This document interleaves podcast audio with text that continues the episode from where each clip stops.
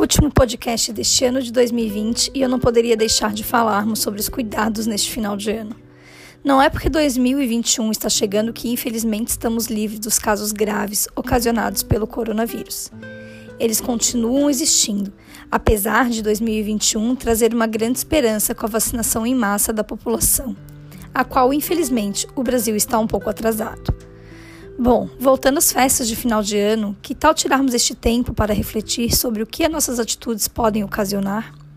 E não estou falando apenas das mortes e infecções pelo Covid.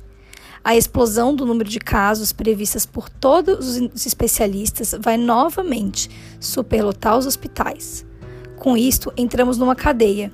Além de problemas já conhecidos pela Covid, teremos novamente cirurgias suspensas, falta de insumos como luvas, anestésicos, máscaras, entre outros.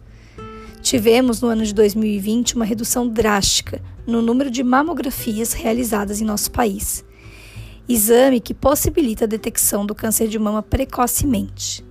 Muitas cirurgias foram suspensas em diversos serviços e em outros locais, como postos de saúde, por exemplo, estes serviços de saúde foram fechados, não conseguindo atender a demanda da saúde da população.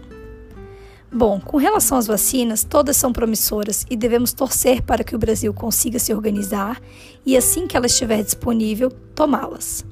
Ainda no tópico vacina, a Sociedade Europeia de Oncologia orienta que as pacientes com câncer deve, dela deve ser aplicada conforme alguns subgrupos: câncer ativo em tratamento, pacientes sobreviventes ao câncer, ou seja, aqueles que passaram já por todo o tratamento e estão apenas em acompanhamento, e as que permanecem em tratamento crônico.